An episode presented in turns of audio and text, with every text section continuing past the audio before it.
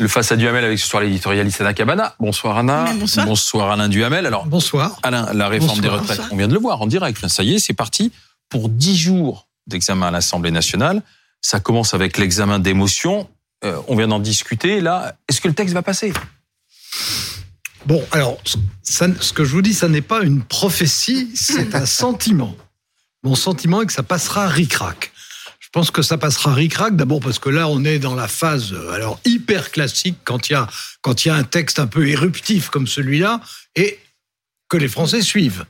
Donc, euh, dont ils entendent parler à chaque fois qu'ils reviennent euh, dans leur circonscription. Quand il y a ces circonstances-là, il y a toujours du flottement de- de- dans tous les côtés d'ailleurs. Bon. Mais d'une part, la NUPES joue l'obstruction, ce qui ne va pas d'ailleurs euh, la revigorer. Le Front National, le Rassemblement National s'intéresse surtout à mettre LR en difficulté, en réalité plus que le gouvernement.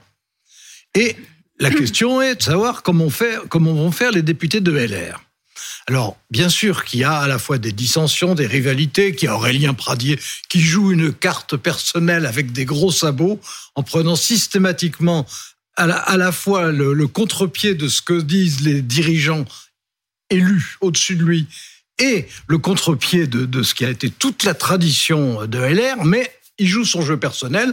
Il, il terminera à la fin de, du Et le débat. contre-pied de même ce que, ce que lui a dit euh, il y a quelques années. hein. Comme, Voilà. bah, comme il était par exemple, il, Aurélien il y a pas Pradier qui longtemps, sera avec nous dans quelques quand- minutes, hein. Quand il était, vous écoute, quand il doute. était, bon, ça me gêne pas. Le porte-parole. Quand il était le porte-parole de Valérie De Pécresse. Valérie Pécresse, Bah, ouais. évidemment. Bien sûr. Euh, donc, je pense que les LR, au fond, leur problème aujourd'hui, il y, en a deux. Il y a un problème de cohésion. Bon, l'anti-cohésion ou la corrosion, c'est Aurélien Pardier. Et puis, euh, euh, il y a un problème, comment, vis-à-vis des Français, apparaître de nouveau comme un parti de gouvernement crédible.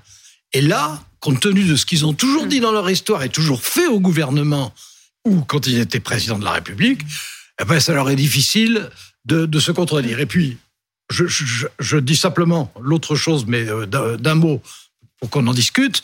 Euh, les ressources de procédure du gouvernement au stade où on en est, entre le 49-3, la commission mixte paritaire, les ordonnances et la dissolution, franchement, ça fait beaucoup.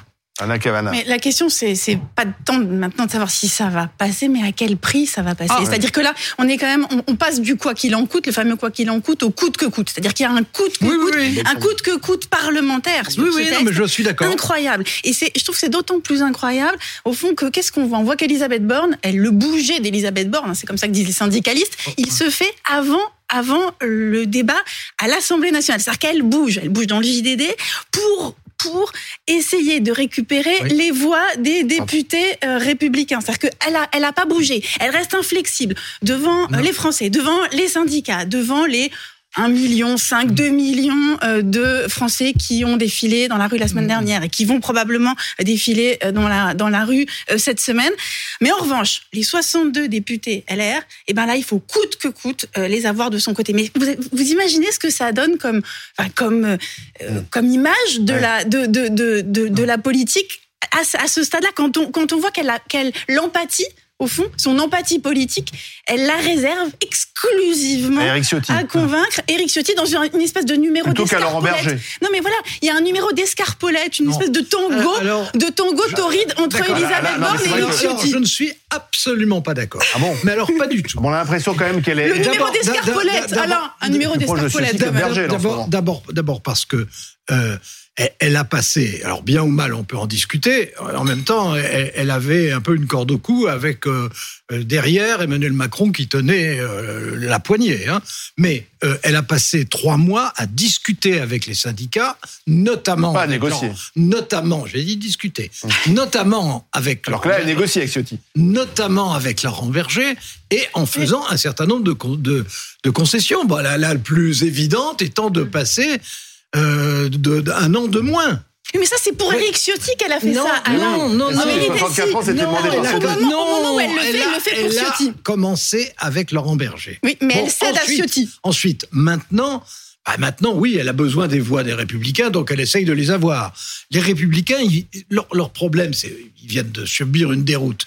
Les déroutes, on, on- quelquefois, on vit après en politique, hein, et on peut se relever. Mais leur priorité, c'est d'apparaître de nouveau comme un, parti de gouvernement, un parti alternatif, un parti sérieux, un parti correspondant à ce qu'il a été lui-même auparavant. Bon, s'ils ne le font pas, si, euh, si on entend plus, si on entend plus Pradier que Ciotti, eh ben, ça sera plus difficile pour Elisabeth Sauf qu'il n'y a pas de garantie. mais ça sera beaucoup plus difficile Pour- pour eux aussi après, mais pour pour eux les après. républicains. Sauf qu'il n'y a pas de garantie encore d'avoir euh, les, les républicains ou l'ensemble des que- Mais républicains bien sûr, c'est c'est bien pour ça que je vous ai dit, ça n'est pas une prophétie, c'est un sentiment. un sentiment. Non, mais c'est pour ça que ce numéro d'escarpolette, en plus, il est à ce stade, il n'est pas Il faudrait efficace. Expliquer que ce que c'est que l'escarpolette. alors c'est une, c'est une balançoire. Voilà. et je te pousse et Ah. tu me pousses et nous nous poussons, n'est-ce pas, les uns les autres. Donc c'est pour ça qu'il y, a- y y une forme. Il y a même si une chanson, poussons, poussons l'escarpolette. Eh ben, je vois que vous, vous connaissez la même chanson que moi, mais mais mais il y a, il y a là quelque chose d'assez quand même amusant parce que il, Oh, il pas dit. amusant. Mais si, c'est- ah, non, mais Non, non, c'est- c'est c'est- pas alors c'est savoureux politiquement. C'est savoureux politiquement de regarder ça. Quand on regarde la politique comme un roman, Alain Duhamel, d'accord? Ça, Et vous- je et vous le laisse. et non, je vous- vous le vous- laisse. non, mais vous savez aussi faire ça. théâtre. Vous aussi, attendez, vous aussi, vous aimez le roman politique et le théâtre politique. Laissez-moi Vous- dire moi-même ce que Vous j'aime. adorez ça. Je veux dire, moi, je Là, on est un peu dans du théâtre. Mais- quand et même, là, il y a quand même Euh, quelque de, de la chose- part d'Anna Non, Mais dans l'Assemblée nationale aujourd'hui. Regardez l'Assemblée nationale. Ce qui s'est passé l'Assemblée. alors au- aujourd'hui, franchement, bon, je vais pas vous faire la liste des gros débats sur des gros sujets, Hmm. mais sur les gros sujets, ça commence toujours par une bataille rangée de procédures, toujours, toujours, toujours.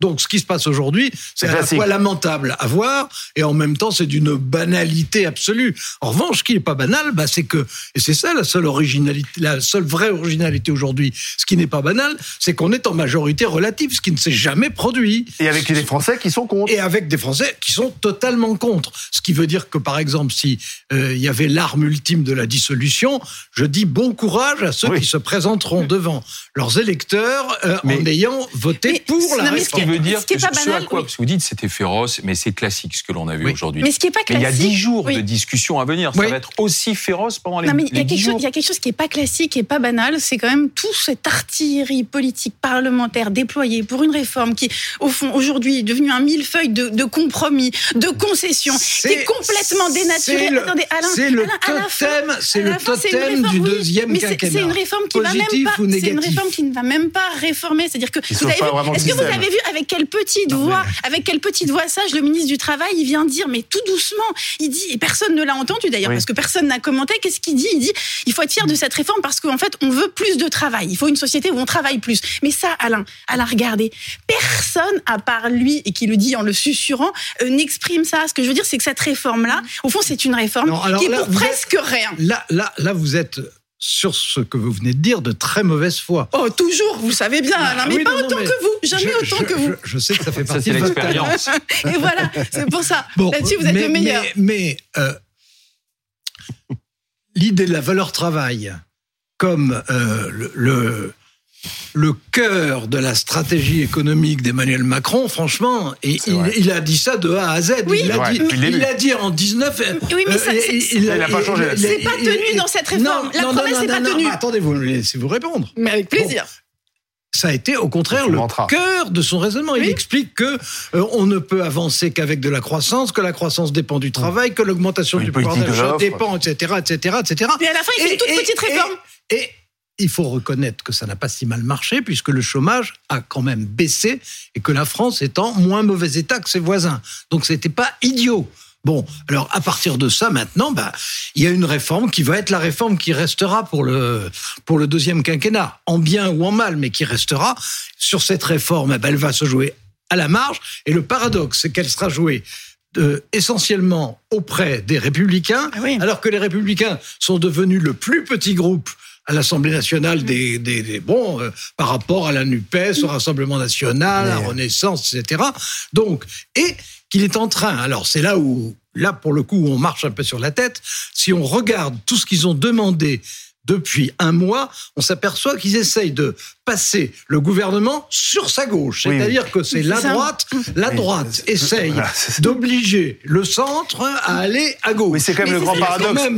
C'est Eric Ciotti qui Mais qui obtient des concessions sociales. mais qui obtient toutes les concessions que Laurent Berger n'a pas obtenues, c'est-à-dire donc les 65 C'est quand ans à très 64 étrange. ans, euh, la généralisation du plancher à 1200 euros euh, pour tous etc., les retraités, etc., euh, l'extension du dispositif des carrières, longues, les et- non, mais seniors. etc., etc. Non, alors les seniors, ça, ça plaît pas aux républicains. Vous avez remarqué, les républicains font entendre une petite voix parce que quand même, ils veulent n'ont pas pas, de- trop envie de marcher sur les pieds du MEDEF. Donc là-dessus, ils sont un peu gênés aux entournures. Ils veulent Et pas de sanctions financières ils- ils pour veulent les pas de sanctions financières. Mais Oui. en effet, il y a que- là, là, pour le coup, vous conviendrez avec moi que c'est cocasse et que c'est et que c'est très très très gênant pour la stratégie, la stratégie euh, parce des républicains dans la suite, Mais parce qu'il leur restera quand même quatre Ah ans et demi ça. à devoir mais Vous s'opposer. venez de dire tous les deux d'ailleurs qu'on était dans un millefeuille de, de, de concessions Mais qui ça, avaient été accordées. oui. Donc, qu'est-ce qu'il y a encore à accorder de plus? Qu'est-ce qui va se passer pendant ces dix Pourtant, jours? Olivier Dussopt a dit on peut encore améliorer le texte. Non, mais là- On a l'impression là- que là, on est allé au Alors, bout et que ça va être d- 10 jours de pure forme. Non, non, ça va pas être de pure forme parce que bon, d'abord, ça va être acharné, tempétueux, euh, Hystérique. pe- peut-être hystérique. On peut pas l'exclure, Absolument, ouais. absolument. Et donc, euh, ça va pas du tout être euh, euh, la, la voie tranquille euh, vers euh, l'adoption ou le rejet. hein. On n'est pas du tout, du tout, du tout dans, dans ce domaine. Et puis, il va y avoir forcément des, des a- des avancées qui vont euh, avoir lieu. Ça paraît évident. Bon, Ah, mais elles ont déjà été annoncées. il y, il y en a une. Non, mais non, elles sont pour l'instant évoquées. Oui. Et la question est de savoir au bénéfice de qui, c'est-à-dire est-ce que ce sera les Républicains, Renaissance ou d'autres, au bénéfice de qui elles seront actées. Les avancées, ça sera en fait acté des choses qui sont déjà dessinées. Mais est-ce qu'ils vont, est-ce qu'ils vont faire encore un petit pas de plus vers Aurélien Pradier? Parce que son amendement euh, Qui à sera 10 là tout à milliards dont il, dont il a dit En que, hein, que c'était pas négociable, Oui. que pas une virgule ne pouvait être retirée, euh, que c'était tout ou rien et que et qu'il y avait pas de voilà. Il a dit euh, voilà n'est pas édulcorable en aucun point. Mais Là, ça veut- là, ils sont mais en ça- train. ça ce, qui, veut ce qui dire- est fou, oui, mais ce qui est fou, Alain, c'est qu'on est tous en train de regarder les déclarations d'Aurélien Pradier, qui ne représente au fond guère que lui-même et quelques parlementaires autour de lui, et que et que la première ministre, les parlementaires de Xavier Bertrand, voilà, et que la première ministre est, en train d'essayer ah de, montrer patte blanche et de donner des gages pour essayer de faire de, de faire marche vers, vers, Aurélien Pradier. Non, mais la, réforme majeure d'Emmanuel Macron de ce second quinquennat dépend d'une poignée de députés LR. Mais c'est ce que je vous disais. Et, et, les députés LR, le paradoxe, c'est que les députés LR qui sont à droite de Macron, qui voulaient 65 ou 65 à aller plus à gauche qu'il n'en a envie. Bon, oui, mais là, il y a la rue. La, rue, elle, elle ne veut pas des Alors, la rue, ans. Comment, pas. Comment les Français qui sont dans la rue vont regarder tout non, ça C'est bien pour ça que je, vous disais que, euh, au-delà des mesures qui seront prises, pas prises, au-delà des renoncements, il y en a déjà eu et il y en aura encore, cette réforme, c'est devenu le symbole même du deuxième quinquennat et tout le monde le regarde comme quelque chose qui est un symbole décisif pour les clivages politiques et pour les Français. C'est une raison de rejet du gouvernement et de sa majorité. Et pour d'autres, Merci. eh ben pour d'autres, euh, c'est une punition. Merci Alain Duhamel, merci Anna Cabana.